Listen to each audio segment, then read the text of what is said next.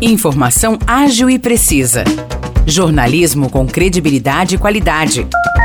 92 News. 92 News. O podcast do Jornal da 92. Fala pessoal, tá começando mais um episódio do podcast 92 News com as principais notícias do dia. Vamos lá, Nicolas, tudo bem? Fala Morrice, fala pessoal, vamos aí para mais um episódio. A gente começa falando que nesta sexta-feira os cristãos católicos celebram a paixão e morte de Jesus Cristo. A data é marcada por várias tradições e uma delas é o consumo de peixes.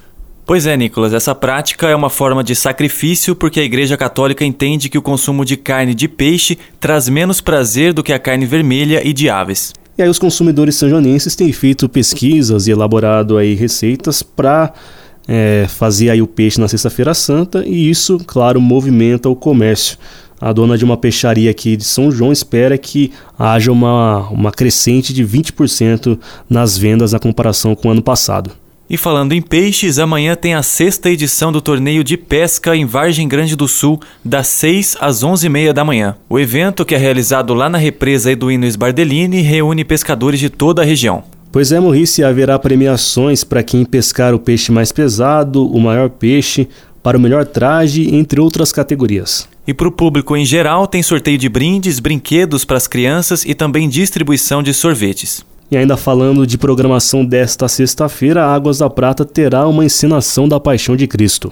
A apresentação vai ser lá na Praça da Bandeira, às 9 horas da noite, e é uma iniciativa do grupo teatral Mulheres e Homens de Prata. O assunto agora é esporte, porque o Rei e o time São João goleou a equipe de Ouro Fino por 4 a 1 na noite de terça-feira pelas quartas de final da Copa Poços de Futsal. Esse jogo aconteceu no ginásio Arthur de Mendonça Chaves, lá em Poços de Caldas. Os gols do Rei foram marcados por João Paulo, Kaique e Bá duas vezes, e o Rei o time São João vai enfrentar a Caldense na semifinal no dia 18 de abril. Essa partida será em Poços de Caldas, mas o horário ainda não foi divulgado. Motoristas reclamam de um grande buraco e de rachaduras na rua Alcedino Toniza, no bairro Jardim Sol Nascente, aqui em São João da Boa Vista. Exatamente, Nicolas. E segundo esses motoristas, o buraco está no local há alguns meses e tem atrapalhado o trânsito, inclusive trazendo riscos de acidente. E esses motoristas estão pedindo um asfalto de melhor qualidade ali na região, já que esse buraco já foi coberto uma vez, mas acabou abrindo de novo. A prefeitura disse que na terça-feira fez a operação tapa-buraco na rua Alcedino Toniza, mas um dos buracos em específico precisa de uma máquina para a restauração do solo o prazo para a realização desse serviço é de 20 dias e a gente segue acompanhando esta situação. É isso por hoje, Nicolas. Essas foram as notícias do nosso podcast 92 News de hoje.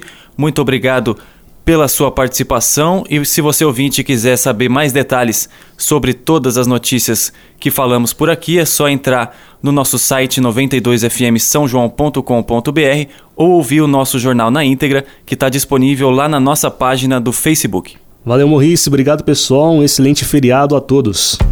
Para mais notícias de São João da Boa Vista e região, acesse 92fm São João.com.br ou siga 92fm São João nas redes sociais.